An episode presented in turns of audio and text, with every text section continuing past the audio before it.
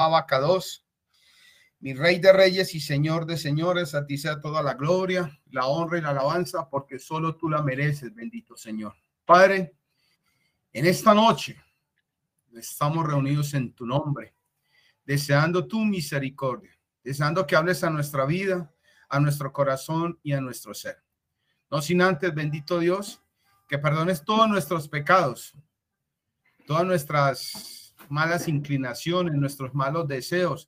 Inclusive, bendito Rey, como decía el samista, perdóname aún aquellos pecados que me son ocultos, bendito Rey, porque reconocemos que no somos nada delante de ti, que somos sino trapos de inmundicia. Pero a ti te ha placido, oh bendito Señor, estar reunidos en esta noche en tu nombre para aprender de tu bendita Torah por lo cual yo te ruego, Señor, que sigas bendiciendo mi morea, nuestro moré. Dale cada día sabiduría, inteligencia, prudencia, discernimiento, más amor y sobre todo, bendito Rey, si está en tus manos, porque sé que lo está, que tú alargues sus años sobre esta tierra, Señor, porque queremos disfrutarlo. Dale cada día, Señor, más y más de lo tuyo. Guarda los suyos, su esposa, sus hijos, sus nietos, sus yernos, sus nueras, su familia, bendito Rey, para que juntos en algún momento te adoremos y te glorifiquemos como solo, solo tú lo puedes hacer. Padre, tenemos necesidades, tenemos anhelos, pero estamos con la disposición de corazón de aprender de lo tuyo. Y a medida que tú, bendito Rey, nos hables a través de nuestro amor, seas tú hablando nuestra vida, limpiando nuestra vida, nuestro corazón y nuestro ser. Todo esto te lo ruego por los méritos de Yeshua Hamashiach Amén y amén. Amén. Gracias, hermano Freddy, por bendecirnos con la oración. Muy bien, hermanos. Eh, vamos a continuar con este estudio en esta noche. Y yo voy a leer una un párrafo de definición para que nosotros lo analicemos y lo, ¿cómo se dice? Lo, para digerirlo espiritualmente acerca de, lo que es la Torah y lo que es el Eterno.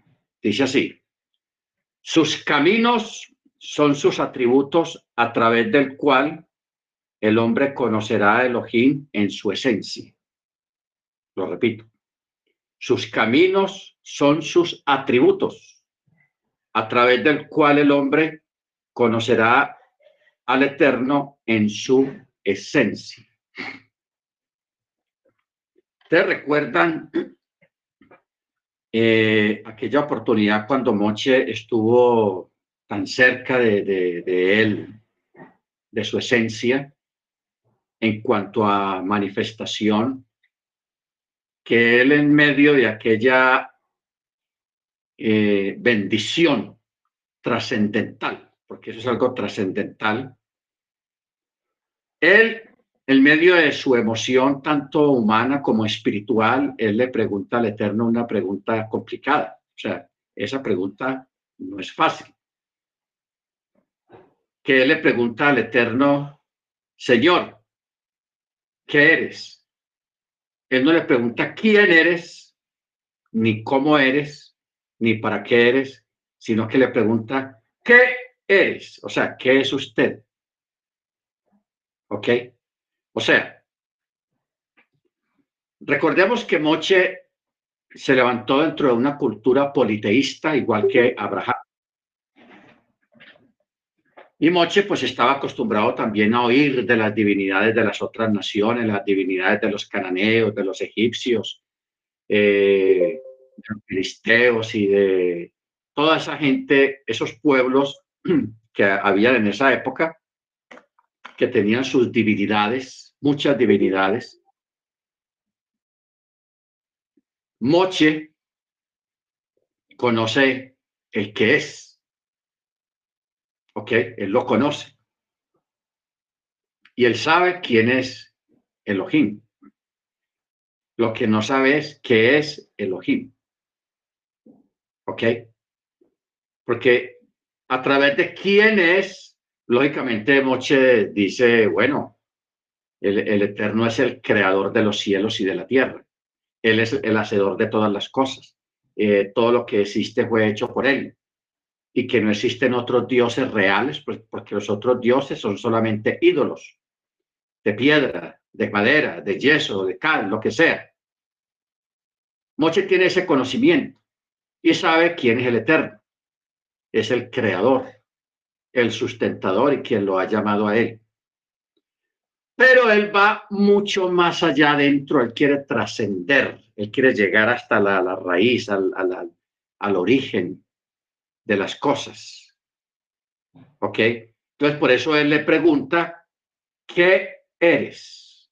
O sea, ¿usted qué es? ¿Ok? Y me parece una pregunta impresionante. Cualquiera puede decir que fue una falta de respeto de parte de Moche preguntar, hacer semejante pregunta.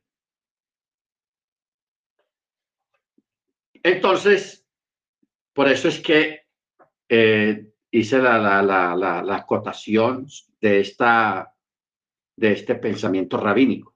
Sus caminos son sus atributos, a través del cual el hombre conocerá a Elohim en su esencia. En su esencia. Ok. Hay un texto que dice, y sus caminos notificó a Moisés y a los hijos de Israel sus obras. Ojo con eso. Sus caminos notificó a Moisés y a los hijos de Israel sus obras. ¿Qué es lo que quiere decir la palabra camino o caminos? En referencia al eterno, la palabra caminos está hablando de, de, lo que emana de él, sus emanaciones. ¿Qué es lo que emana del eterno? Misericordia. Eso es lo primero. Salmo 103, 7. Misericordia. Amor. Dice, Salmo 103, 7 dice, dio a conocer sus caminos a Moche y a los hijos de Israel sus proezas. Misericordioso y clemente Yahweh, lento para la ira y grande en misericordia. No contenderá para siempre ni para siempre estará enojado. Las emanaciones que salen del Eterno son estas que tienen que ver con sus eh, la manifestación de su esencia. Él es amor, él es longánime, él es misericordioso, él es paz, él trae paz, él es eh, fuerte, ¿ok? Él no tiene sombra de variación. Entonces, son esas, esas emanaciones que salen de él que no son físicas, no son literales. Eso es lo bueno, que no son literales. Si las emanaciones del Eterno fueran literales, no sería eterno, porque lo literal está destinado a desaparecer. Todo lo que es literal. Lo que es literal es lo, lo físico.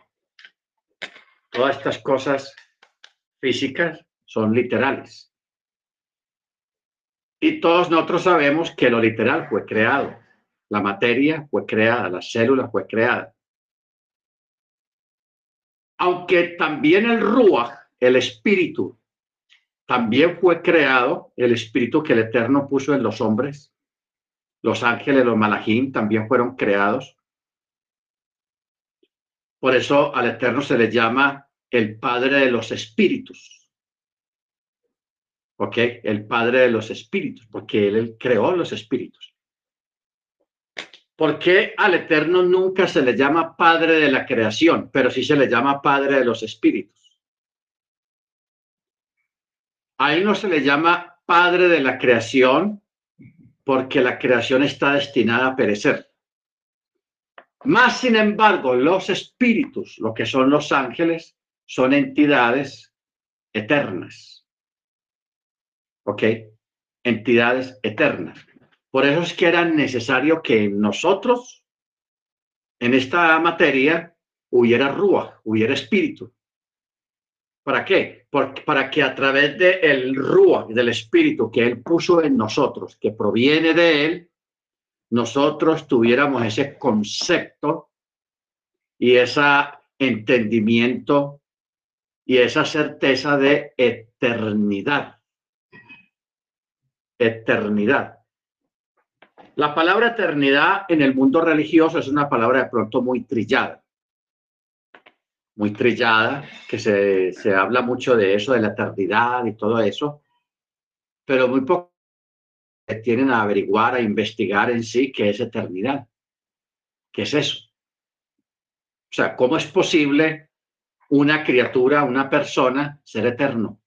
Si nosotros estamos acostumbrados a que todo se acaba, todos se van y todos nos vamos también. ¿Ok? Pero en medio de esa tragedia, porque es una tragedia, la muerte física del ser humano es una tragedia, es una gran tragedia. Pero nosotros sabemos de que aparte de todo eso, de que, se, de que nosotros consideremos la muerte como una, la gente considere la muerte como una tragedia, nosotros tenemos en nuestro, eh, en nuestro corazón, en nuestra mente, concepto vida y esperanza de eternidad. De eternidad. Por eso nosotros no, le, no, le, debemos de tener miedo a la muerte.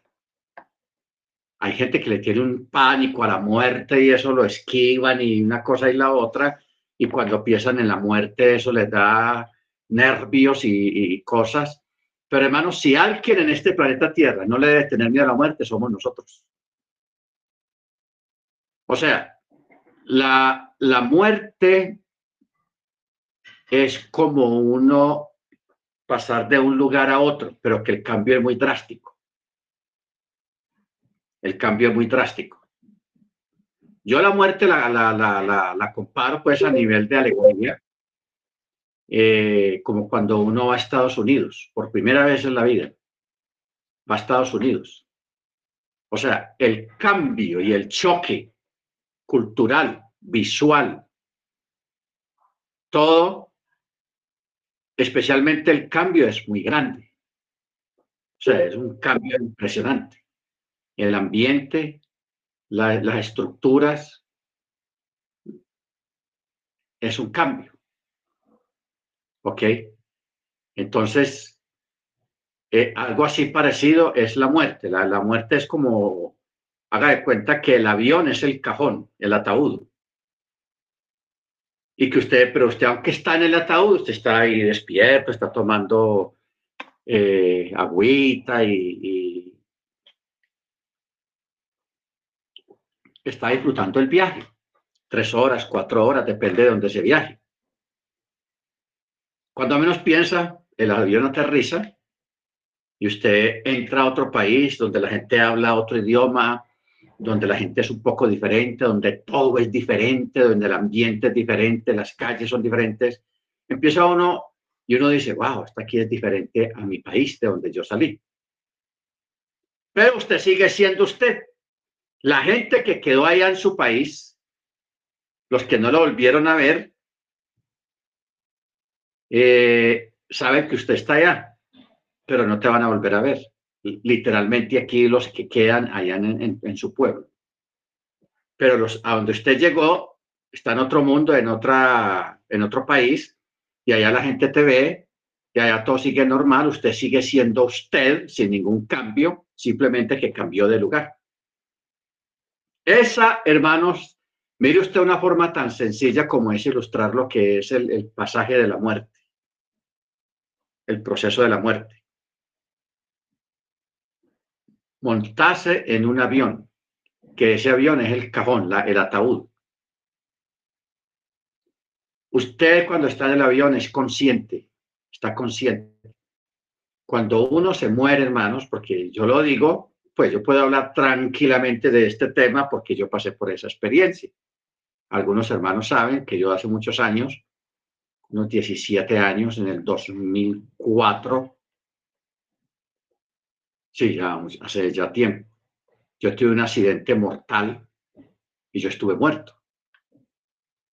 Yo estuve muerto y en el momento que yo morí, pues yo, yo iba en un helicóptero porque me llevaban para el hospital en un helicóptero y ahí me fui.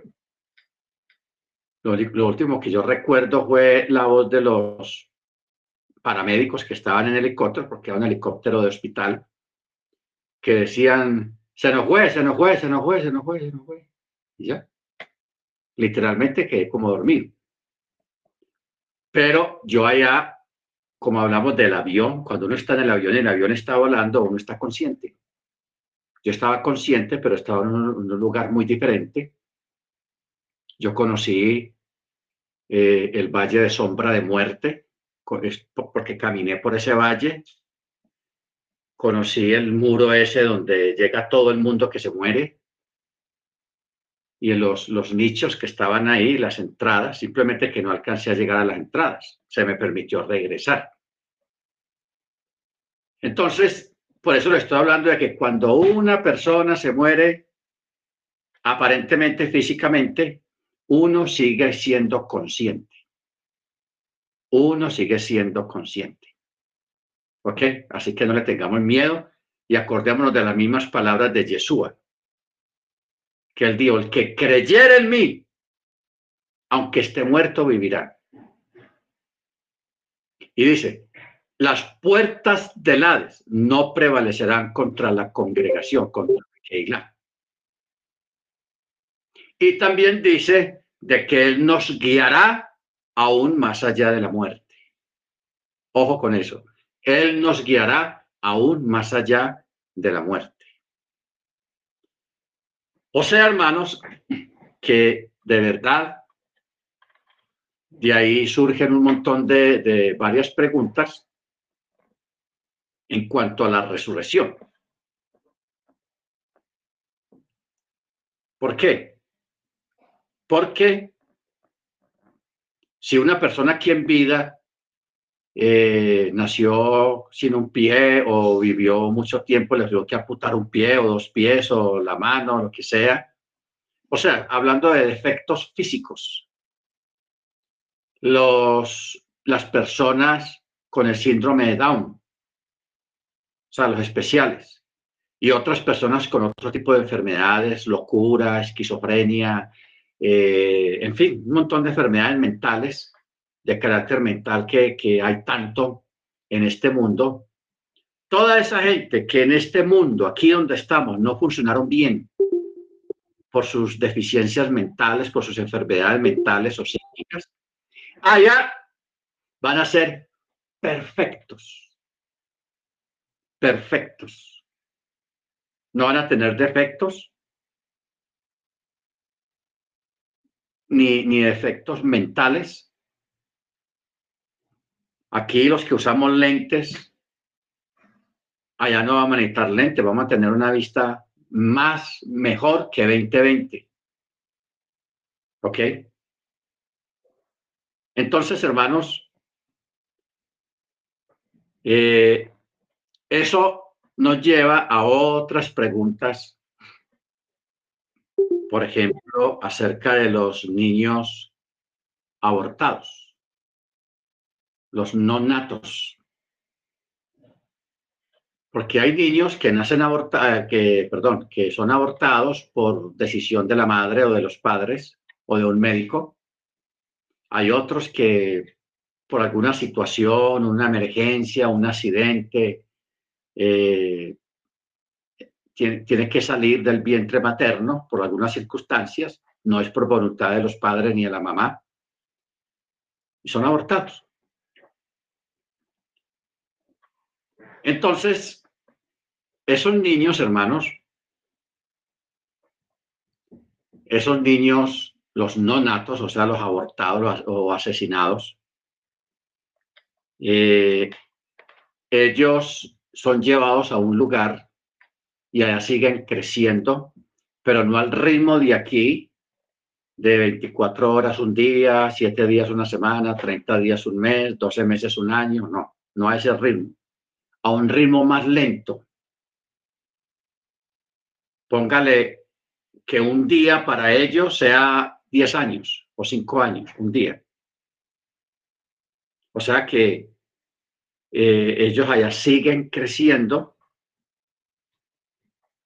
y todos están siendo cuidados por sus ancestros, por los ancestros, son los que los cuidan y algunos ángeles también. ¿Ok? Pero ellos sí siguen creciendo. Ojo con eso. Sí siguen creciendo. Eh, yo les voy a, les voy a contar algo que, me pasó hace poquito. Bueno, eso fue el año antepasado.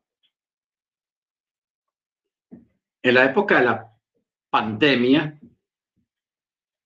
una familia se conectó, pidió conexión y se conectaron a las clases. Te recuerda que la pandemia estuvimos dando clases todos los días menos el domingo, porque como, como todos estábamos en la casa, entonces hubo esa oportunidad y los hermanos querían. Todos los días, menos el domingo. El domingo sí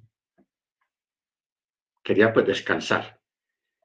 Bueno, cuando ya se aplacó un poco el encierro, yo cuadré con esa familia para ir a visitarlos por primera vez, presencial.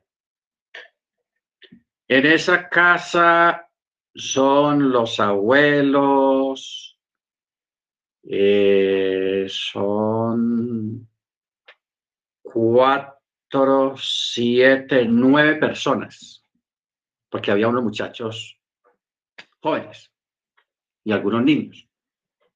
Nueve. Cuando yo voy allá, yo no sabía que eran nueve, ni cuántos eran, yo no sabía cuántos eran. Entonces, cuando yo llego, todos me, nos saludamos, yo le bendiga, Dios le bendiga, chalón, chalón, chalón.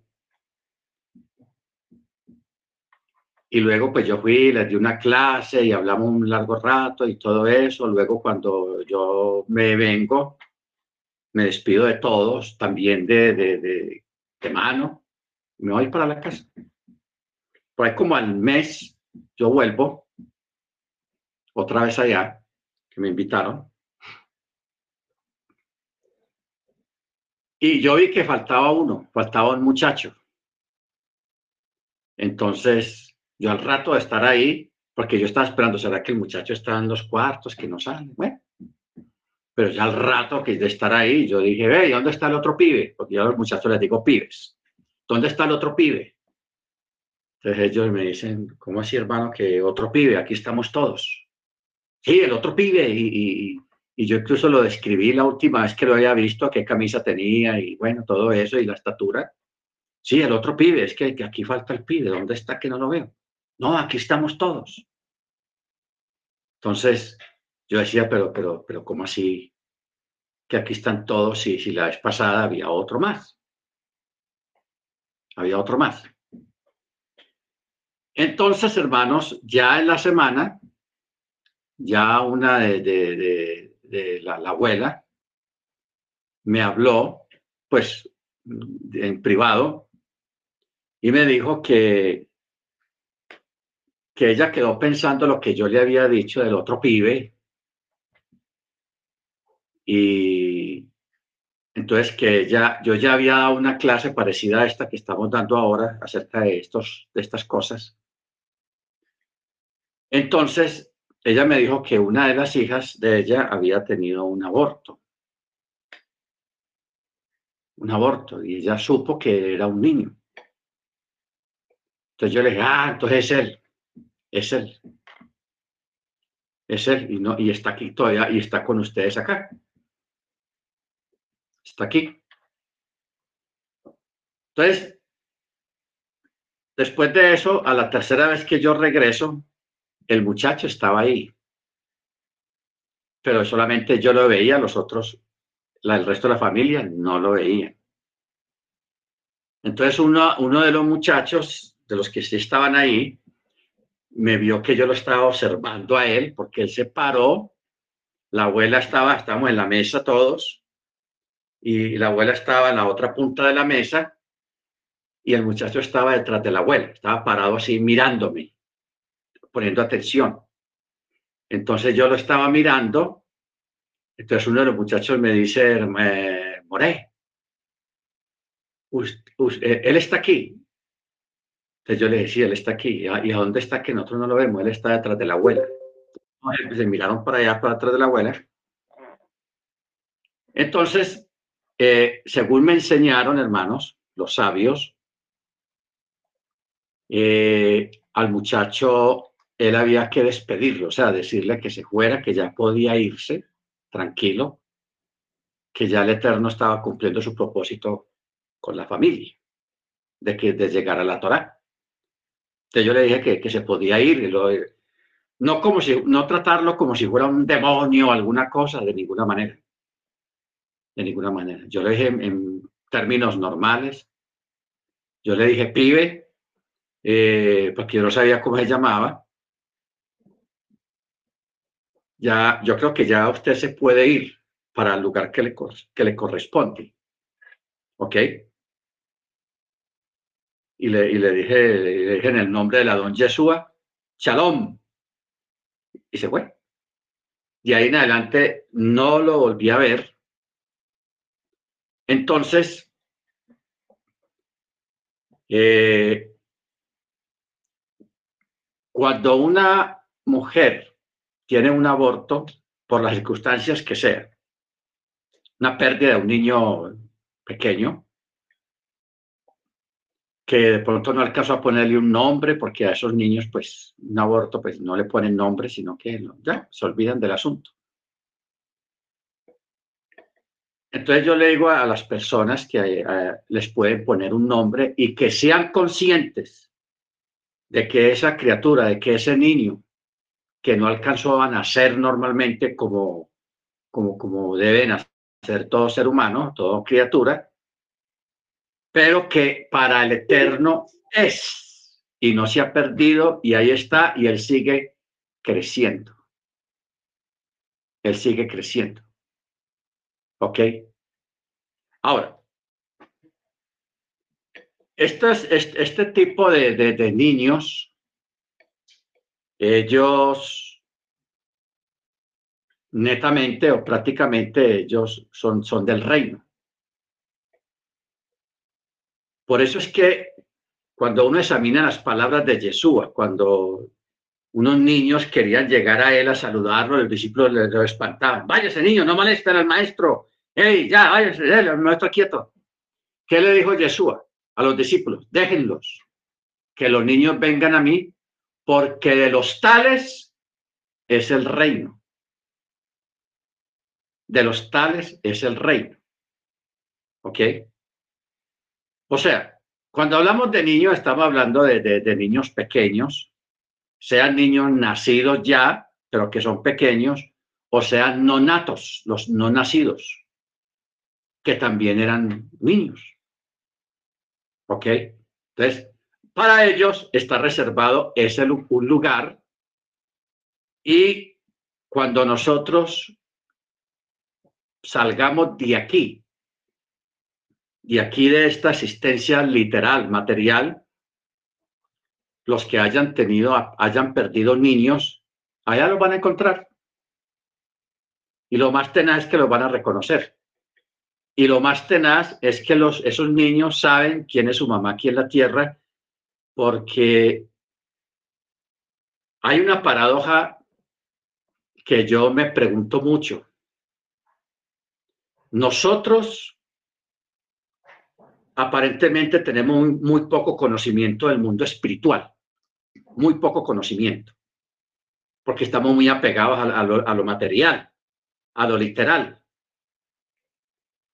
Más sin embargo, los que están en el mundo espiritual tienen más acceso a nosotros y saben más de nosotros que nosotros saber de ellos.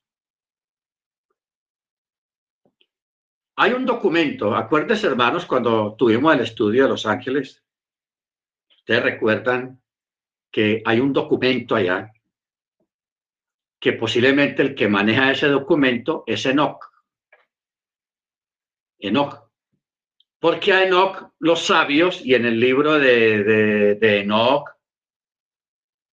eh, a él se les llama el gran escriba. El gran escriba se le llama a Enoch. Entonces,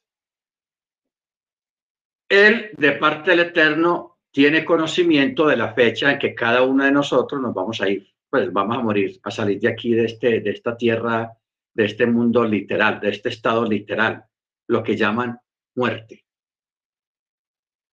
¿Ok? Porque todos tenemos nuestra fecha de, de terminación de este cuerpo. Simplemente que nosotros no sabemos la fecha. Pero ¿cuál es el detalle, hermanos? Que ellos allá si saben la fecha. A mí me parece eso tenaz.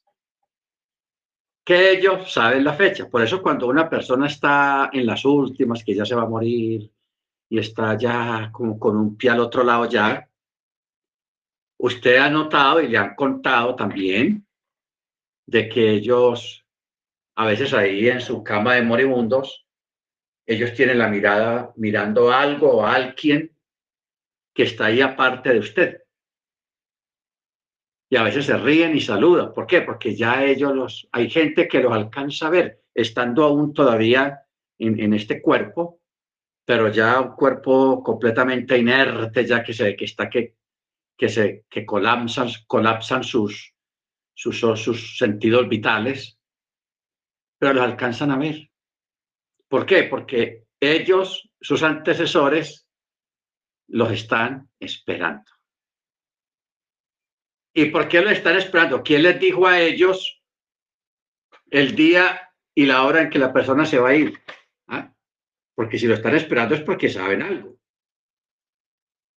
Bueno, escribieron así, en el libro de Enoch, capítulo 15, verso 1 dice, y él me correspondió y me habló y yo oí su voz que me dijo, no temas, Enoch, hombre justo, escriba de justicia, acércate y escucha mi voz. Gracias, hermano Freddy, por, por la acotación sobre el texto del libro de Enoch, porque a él se le llama el gran escriba, a Enoch. Y cuando se habla de un escriba, se está hablando de alguien que tiene documentos en la mano. Un escriba en la época de Machía, hermanos, es lo que hoy es hoy en día un notario o una notaría. Que usted va a una notaría, está lleno de documentos y de folios y folio tal, y, libros antiguos, cuadernos antiguos, donde está lleno de escrituras, de datos, de, cosas de hace eh, decenas de años. Eh, eh, hoy en día es un notario o una notaría, pero en la época de Machía, los que manejaban ese tipo de cosas se les llamaba el escriba.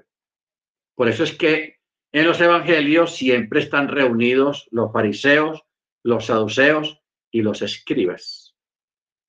Porque los escribas formaban parte de el movimiento social, económico y religioso del judaísmo. Los escribas eran gente experta en la Torá, experta en hacer documentos, en hacer un get, en hacer un documento de venta, un documento de, repudio, un documento de, cosas así. Eso es un escriba. Baruch Entonces, hermanos, eh, estos pibes que ya están, que se fueron, ellos allí siguen creciendo, ellos allá no odian a su madre o a su padre, en caso de que hayan sido abortados por lo que haya sido, no tienen ningún rencor, ningún odio, sino un amor y una misericordia, porque un niño, aunque fue una circunstancia muy tenaz, que no alcanzó prácticamente a ver a su madre literalmente, pero allá se, se tienen esa noción y ese conocimiento de quién es su madre acá, quién es su papá aquí.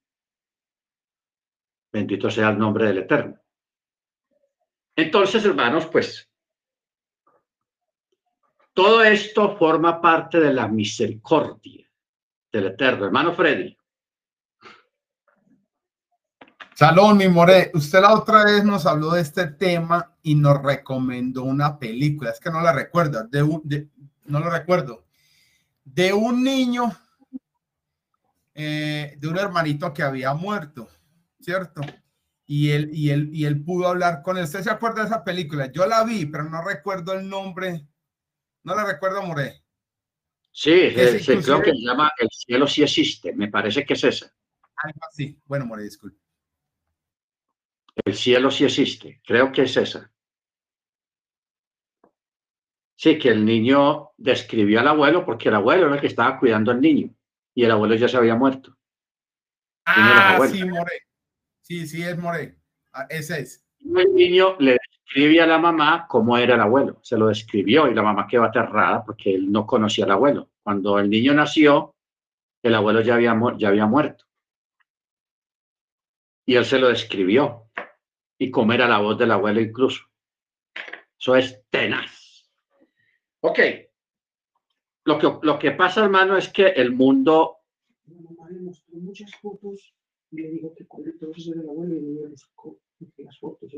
Ah, sí.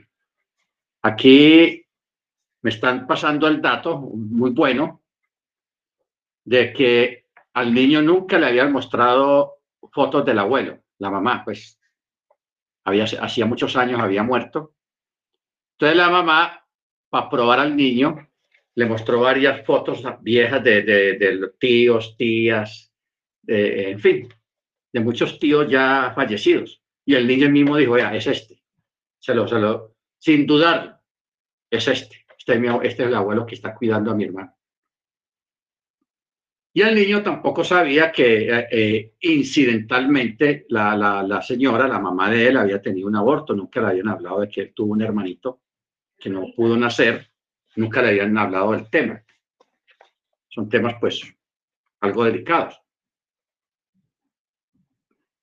O sea que hay un lugar, hermanos, destinado por el Eterno, donde hay millones, porque es que la matanza en este siglo de niños en abortos.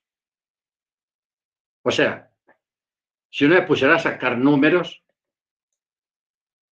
yo creo que son más los niños muertos en abortos que los que han muerto en la primera, en la segunda guerra mundial y en la guerra de Corea, la guerra de Vietnam, la guerra del Golfo Pérsico.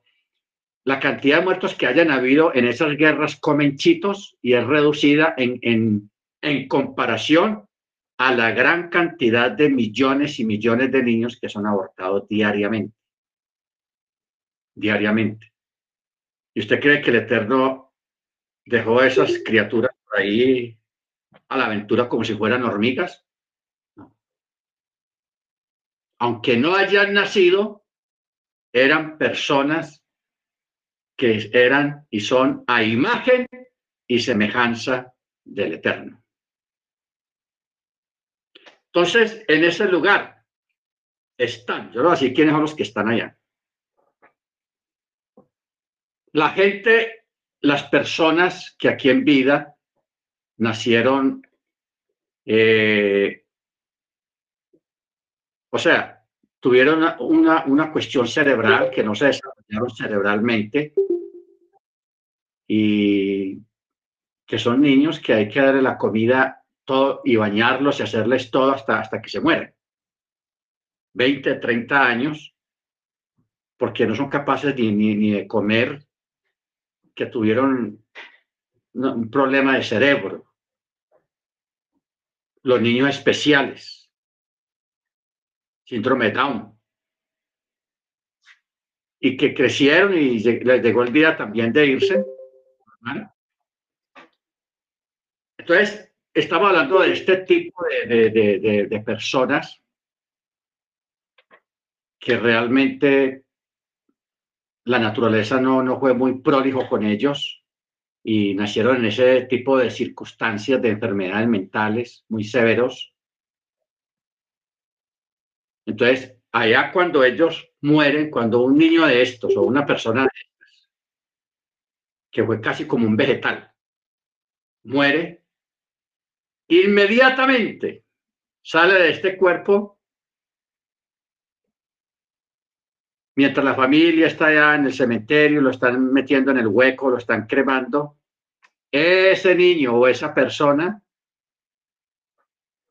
es completamente cuerda, consciente, perfecto mentalmente, simplemente que ya va a existir y va a vivir ya en otro ámbito, en otro mundo muy diferente al nuestro, porque es un mundo espiritual pero es un mundo espiritual donde también se oye y se ve.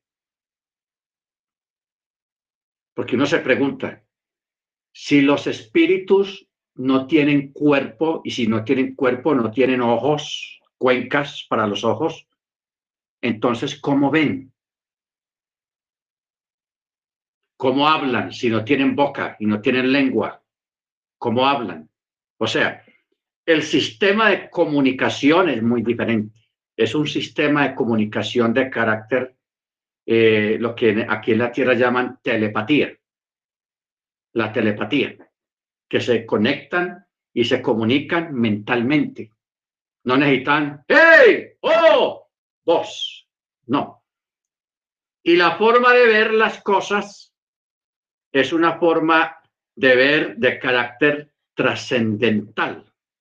O sea, ¿qué es ver trascendentalmente? es ver más allá de lo que nosotros vemos. ¿Ok? Y también se siente, hay un sentir. Hay un sentir. Entonces, ya ahí viene la pregunta, bueno, entonces si uno pasa al otro lado y, el hermano dice que uno sale perfecto allá, si uno nació sin pies, allá va a estar con los pies, y uno, en fin, va a ser un cuerpo perfecto pero no es un cuerpo, hermanos, tan literal como el nuestro, el que tenemos en este momento, sino un cuerpo algo parecido al cuerpo del Mesías, porque es que hay algo que a nosotros no nos han explicado. ¿Quién era Yeshua físicamente antes de la resurrección? ¿Y quién era él y cómo era él después de la resurrección? Visualmente hubo algunas diferencias porque, hermanos, usted puede dejar de ver una persona 10 años, 15 años, y usted lo ve y lo saca. ¡Eh, fulano de tal! Tanto tiempo, 20 años, pero yo te distinguí. Ahora dígame usted que los discípulos o que la misma Miriam, tres días que no lo veía nomás, desde el jueves o miércoles, y que lo, ve el domingo y que no lo reconoce, Ahora, la pregunta es, ¿por qué no lo reconoció? No, no vamos a, decir que fue porque estaba oscurito y uno, hermano, así sea de madrugada, así sea de noche, usted distingue a una persona, usted lo ve, lo tiene cerquita, usted distingue quién es. Ah, es don fulano. Y los mismos discípulos, cuando Yeshua a los 10, 15, 20 días que se les apareció de vez en cuando, se les aparecía cuando estaban reunidos, ellos, algunos de ellos, no lo reconocían físicamente. O sea, algo cambió en su faz. ¿Ok? Pero la gran diferencia es ya cuando él resucita, de que ya él no tiene necesidad de, de llegar caminando y, y tocar una puerta. O sea, para él, para Yeshua, la materia ya no le era aunque era un cuerpo aparentemente sólido, físico, porque los discípulos lo veían, pero ese cuerpo podía atravesar la materia. ¿Ok? Ese es el cuerpo de la resurrección del Mesías.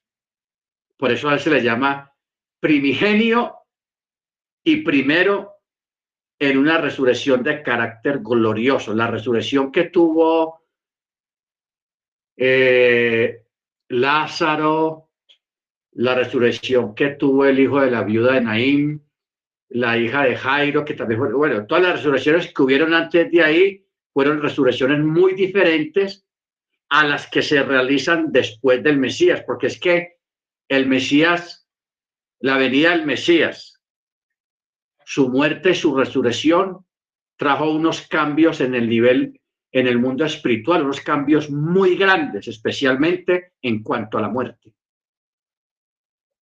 Especialmente en cuanto a la muerte. ¿Ok? Por eso es que cuando Yeshua, el cuerpo colapsa, muere allá en el madero, Yeshua no quedó quieto.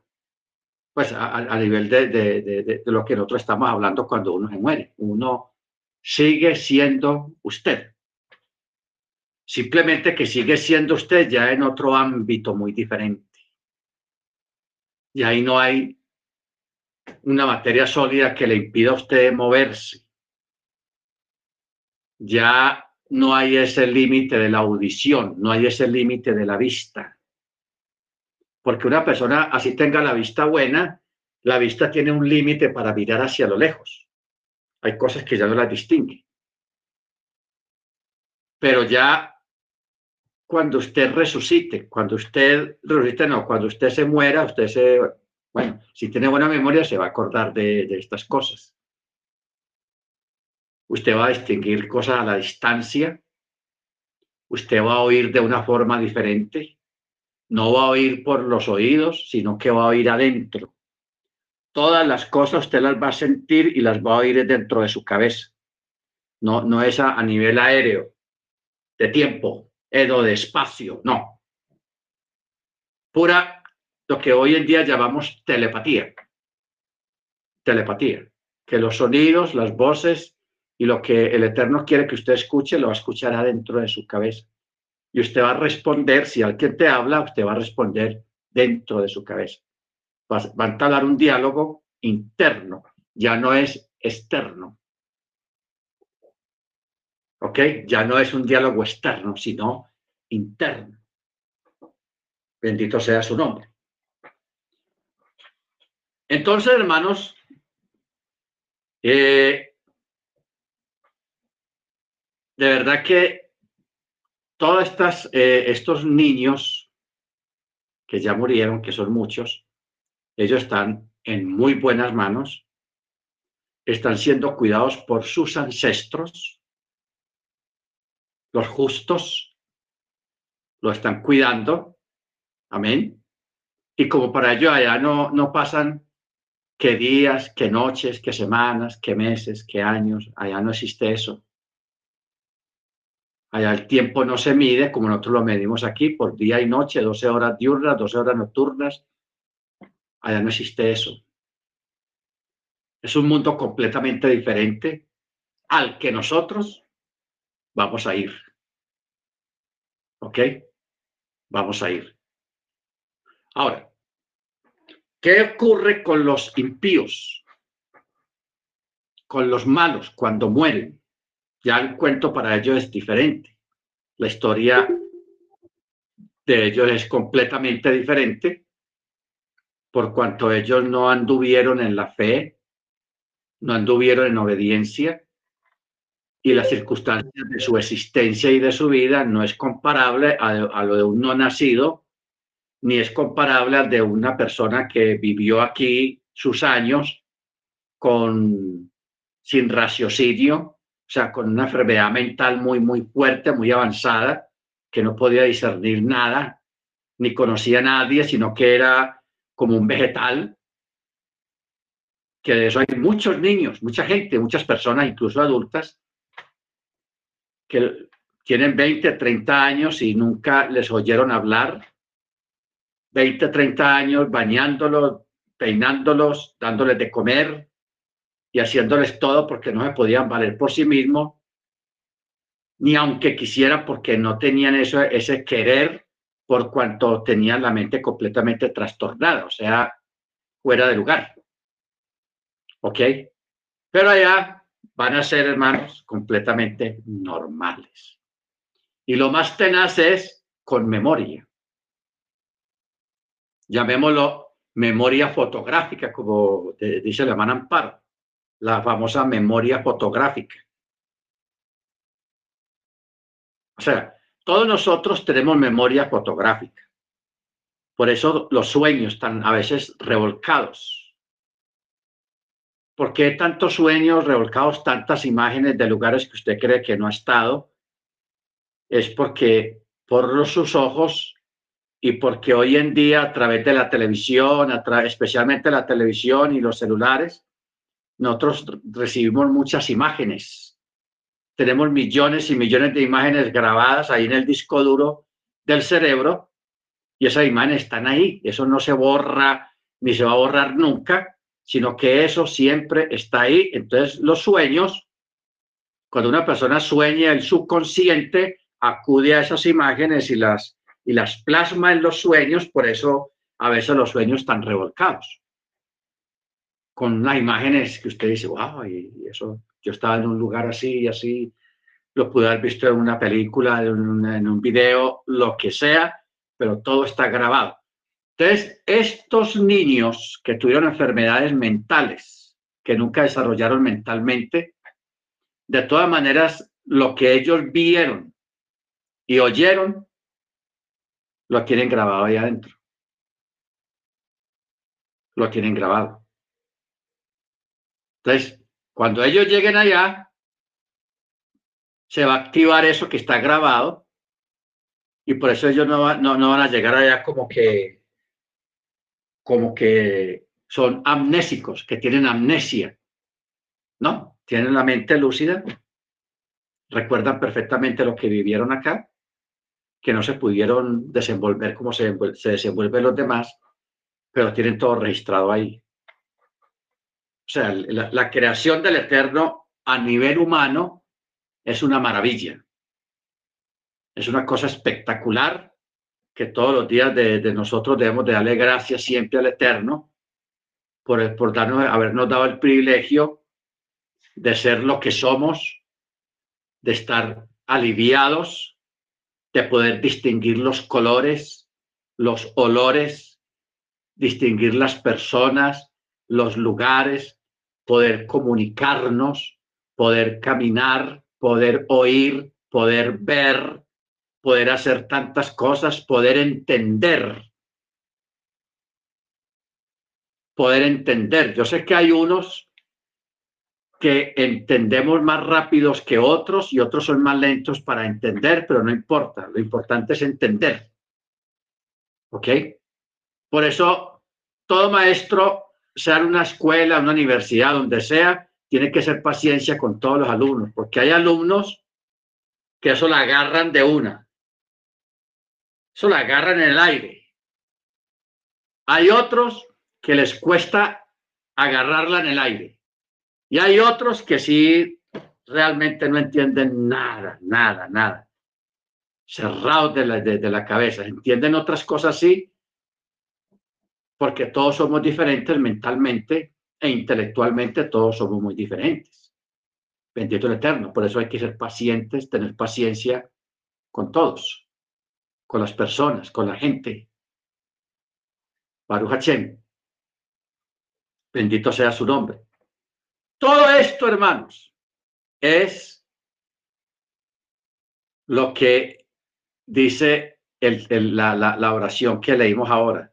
Sus caminos son sus atributos a través del cual el hombre conocerá a Elohim en su esencia. Cuando hablamos ahora acerca de, la venida del Mesías, porque es que los cambios que hubieron en el mundo espiritual con la venida del Mesías aquí a la tierra fue un cambio no a 90 grados, a 100 grados completamente. Primero, vino y le quitó el control de la muerte a Hasatán, que el Eterno lo reprenda porque a Satán tenía el control de la muerte, de ese lugar llamado muerte o de esa cobertura llamado muerte. Yeshua le quitó la llave. ¿Ok? Por eso es que Yeshua dijo algunas palabras acerca de la resurrección, acerca de que los que creyeran en él, aunque, aunque estén muertos, vivirán y todo eso, él lo dijo por algo, no, lo, no estaba rellenando ahí un espacio de palabras, no, él lo dijo por algo. ¿Ok? Luego, cuando él va a las partes más bajas de la tierra y de allí saca a los que murieron en el diluvio. Habíamos hablado de que la gente que murió en el diluvio fueron, llevados a un lugar diferente. Fueron llevados a un lugar diferente. Los que murieron en el diluvio. ¿Ok? ¿Por qué? Eh, eso ya tendría que ser dentro de otro contexto, en otro estudio. Pero Yeshua fue allá donde esa gente, donde esa gente que murió ahogada por el juicio y por la ira del Eterno, por lo que estaba pasando con los antiluvianos. Yeshua fue allá y los cambió de lugar también fue a otro lugar que él sí lo reflejó en una, en una enseñanza que él dio, la enseñanza del rico y Lázaro. Eso no es una parábola, no es un midrash, ni es una gemara, es una enseñanza clara de algo que acontece en el mundo espiritual cuando una persona fallecía en ese tiempo. ¿Ok? El rico y Lázaro. Los dos eran judíos, no vamos a que el rico no era judío, era judío. Y Lázaro también era judío israelita. Simplemente que la, la vida de los dos era muy diferente. Muy diferente. Y así como fue diferente la vida de los dos aquí en vida en la tierra, también fue diferente en la muerte. El uno fue llevado a un lugar, el otro fue llevado a otro lugar. Y estaban separados por un abismo en la escritura lo llama cima, pero la palabra cima, esa palabra tiene muchas, bueno, en el castellano tiene muchas acepciones. La cima de la montaña, pues también cima es un abismo y una distancia, un hoyo profundo. ¿Ok? Entonces, ¿qué pasa? El uno está pasándola mal y el otro está en un lugar que es llamado el seno de Abraham. O sea, Lucas 16, 26. El seno de Abraham, hermanos, es una es una palabra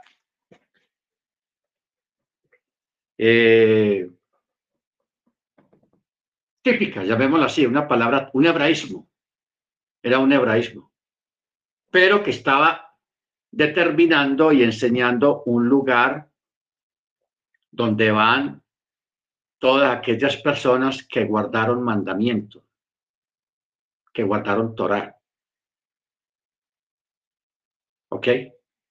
No vamos a decir que en ese lugar estaban los que creían en el Mesías porque el Mesías apenas estaba llegando. Pero sí había judíos, devotos, creyentes, fieles, guardadores de la Torá, no que eran perfectos porque nadie es perfecto. Ojo con eso, porque hay mucha gente que es muy exigente. Eso tiene que ser así, como yo, como yo la explico. No, no, no. Perfecto no hay nadie. Al mismo Yeshua le dijeron maestro bueno, o sea, maestro perfecto. ¿Y qué dijo él? Ah, sí, claro, no, gracias, muy amable.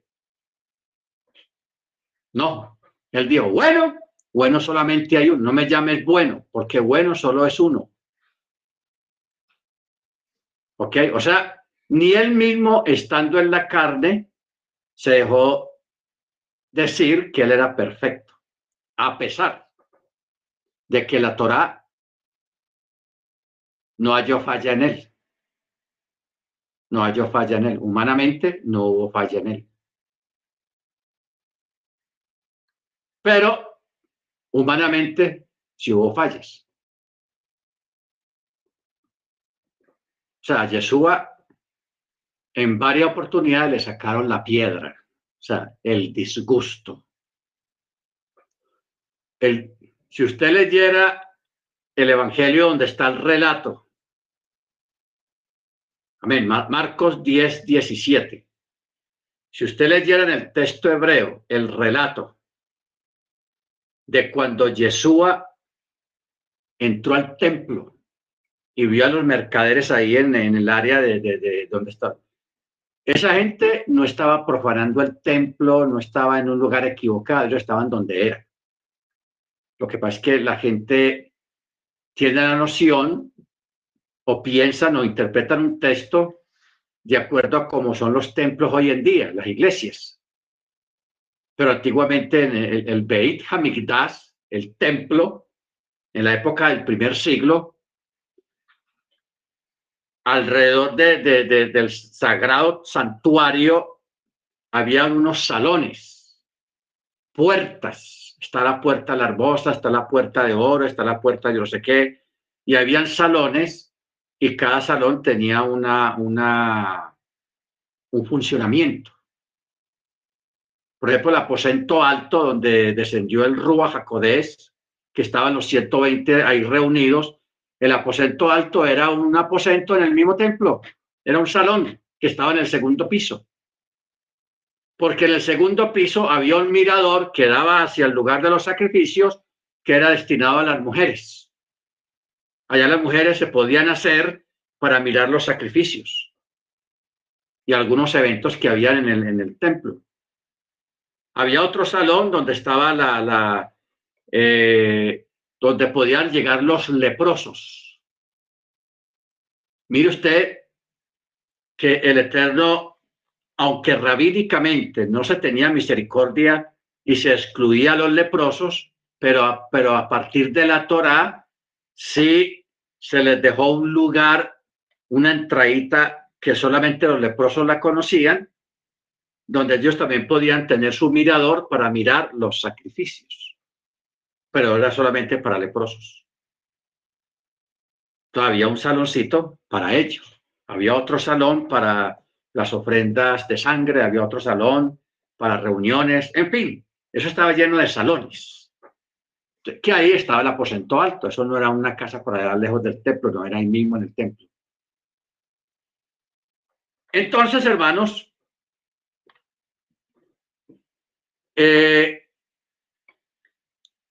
el Eterno tenía repartido todo eso de una manera muy espectacular, de modo de que hubiera una extensión de su misericordia sobre todos aquellos que se acercaran a Él.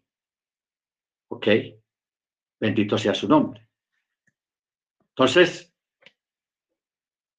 por eso es que Yeshua él habla de, estos dos lugares, el seno de Abraham, que es un lugar de descanso, también se le llama el paraíso, también se le llama el Edén, tiene varios nombres.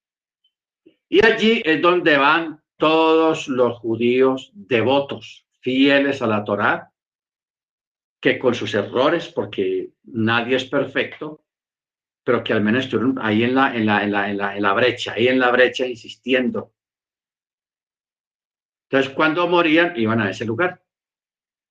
Y los judíos malongos, un tipo Yehudá, Judas, un Ezequías, no, Ezequías no, eh, el esposo de Jezabel, porque Jezabel no era judía, pero el, rey de Israel, si él si era, era israelita. Toda esa gente mala de la Torá iban a otro lugar diferente. Mire usted la distribución. Primero, los no natos, aparte. Estamos hablando de la época de Cristo. Acá, amén, hermano Freddy. Acá, el rey Acab.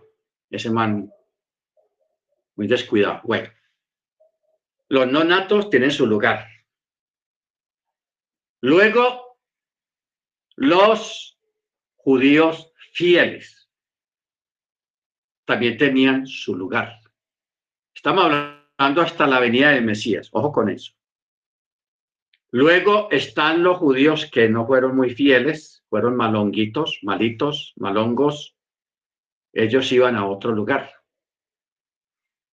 de tormento.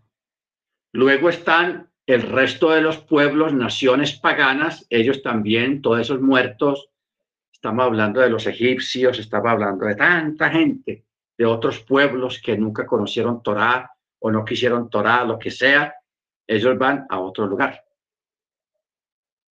¿Ok? Y los muertos del diluvio también estaban en otro lugar. Entonces, ¿qué hizo Yeshua? Cuando viene, cuando Yeshua el cuerpo muere, Yeshua no estuvo quieto. Él fue a todos esos lugares a darle la gran noticia de que ya se había efectuado la redención tan esperada a través de la historia desde Adán. Desde Adán. Ya se había efectuado la redención. Entonces sacó a los, a los que murió en el diluvio lo saca de allá y lo lleva a otro lugar. No mejor, porque esa gente era muy mala. A los justos israelitas que estaban en el paraíso o en el Edén o como se le quiera llamar, el seno de Abraham, los saca y los lleva a otro lugar que él tiene reservado para eso, que no es el cielo. Es un lugar de descanso es un lugar de gloria, esa gente ya está asegurada. Simplemente que están esperando la consumación de este tiempo que nosotros estamos viviendo, están esperando la consumación de este tiempo para hacer el empate. Pero eso todavía no, no, no es posible, no ha llegado ese momento. Ya están. ¿Ok? Entonces, por eso es que él dice, eh, Pablo dice, hablando de este evento, él dice, llevó cautiva la cautividad y dio dones a los hombres. Dones. Mire que hubo un cambio. Hubo un cambio. Porque ya la vida del judaísmo en cuanto a la fe, Efesios 4:8, ya no iba a girar alrededor de un templo, de un edificio, sino alrededor del Mesías. Hmm alrededor del Mesías. Efesios qué? 4.8. Dice 4.7. A cada uno entonces nos fue dada la gracia según la medida del don del Mesías. Por lo cual dice, subiendo a lo alto, tomó cautiva la cautividad y dio dones a los hombres. Pero usted dice, pero hermano, mire que ahí está diciendo que subió a lo alto, no abajo. No, sigamos leyendo. Y eso de que subió, ¿qué significa? Sino que también había descendido a las profundidades de la tierra. En otras versiones dice a las partes más bajas de la tierra. En esta versión dice a las profundidades de la tierra que es, eso, eso técnicamente se llama el, se me fue el nombre, el inframundo. Eso es lo que palabras modernas se llama el inframundo, que ya tuvimos un estudio sobre el inframundo, donde vimos eh, cómo está distribuido ese lugar, unos aquí, otros allá, otros allá, otros allá, allá es donde están los ángeles, que pecaron, que para ellos no hubo perdón. Allí están encadenados, esperando el día de la consumación del juicio sobre ellos. ¿Ok? Está el tártaro, está el valle de sombra de muerte, el valle de muerte. O sea, abajo eso es inmenso, eso es inmenso, muy grande. Bendito sea el nombre del Eterno. Entonces, la venida del Mesías trajo unos cambios, hermanos, muy grandes a un nivel espiritual, a, un nivel de, de, otras dimensiones, llamémoslo así, cambió todo. La vida para la gente aquí en la tierra, allá en Jerusalén, siguió normal, siguieron los días, o siguió saliendo, las noches llegaban, las lunas nuevas, todo siguió aparentemente normal, pero en el mundo espiritual hubo unos cambios muy profundos, muy grandes, que, que Yeshua realizó a través de su resurrección, porque él trajo la vida. Antes de Yeshua había desesperanza en el mundo. ¿Por qué? Porque había alguien que el Eterno lo reprenda, tenía control sobre la muerte. Y había una sentencia. El alma que pecare, esa morirá. Había una sentencia muy grave, pero Jesús vino y rompió esas sentencias, rompió esos esquemas y cambió todo, todo lo puso para arriba y le puso otro orden diferente. ¿Ok? Bendito sea su nombre. Ahora, usted me puede decir, usted puede ser muy escéptico acerca de lo que estamos hablando aquí, porque usted dice, a ver, hermano, pues que, a ver a dónde dice eso en la Biblia, que yo no sé dónde está y, y todo eso, a ver, muéstrame, porque hay personas que se creen muy bíblicos, pero no entienden el contexto bíblico. Porque vamos a un ejemplo. Cuando Pablo habló, el texto que acabamos de leer,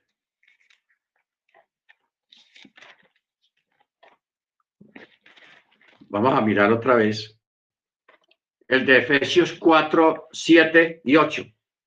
Subiendo a lo alto, tomó cautiva la cautividad, dio dones a los hombres, y eso de que subió, ¿qué significa? Sino que también había descendido a las profundidades de la tierra.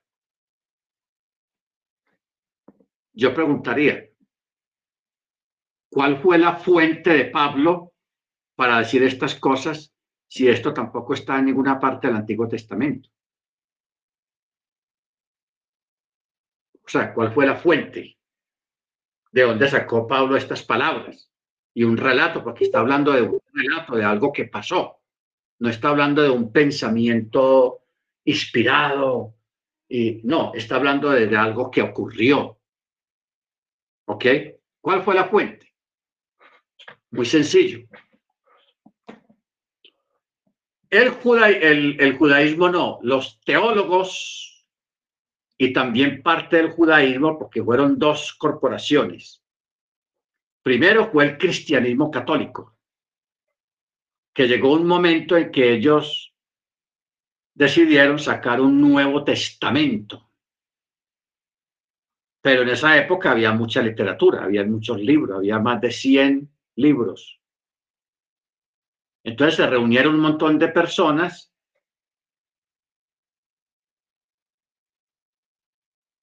y de forma intelectual y religiosa, ojo con la palabra, de forma intelectual y religiosa ellos tomaron la decisión de ver cuáles libros quedaban y cuáles no. Este sí. ¿Y por qué este sí? Ah, porque dice aquí, me gustan estas palabras. Ok, démoslo ahí. Este no. ¿Por qué? No, porque estas palabras que aquí, ah, a mí no me gusta eso lo que dice ahí. Dejemos fuera eso. Entonces, dejar un montón de libros fuera, documentos veraces, inspirados, los dejaron afuera. Entre ellos el libro de Enoch. Y también del Antiguo Testamento, ellos también se tomaron la atribución de decidir qué libros quedaban y cuáles no quedaban. Entonces, y ahí se formó lo que hoy en día llamamos la Santa Biblia. Tanto el libro del Antiguo Testamento, tanto el libro del Nuevo Testamento. Bueno, ahí quedó la cosa. Los otros documentos los dejaron aparte. El judaísmo también hace otro tanto. Ellos como ellos no creen en el Nuevo Testamento, ellos lo dejan quietecito. Ellos solamente se ocupan del Antiguo Pacto, del Antiguo Testamento. Entonces ellos empiezan lo mismo. Este libro no, este sí, este no, este sí. Entonces aquí tenemos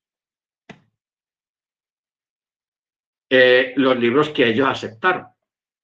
Algunos de los libros que ellos aceptaron, el catolicismo no lo aceptó y el cristianismo protestante tampoco lo aceptó.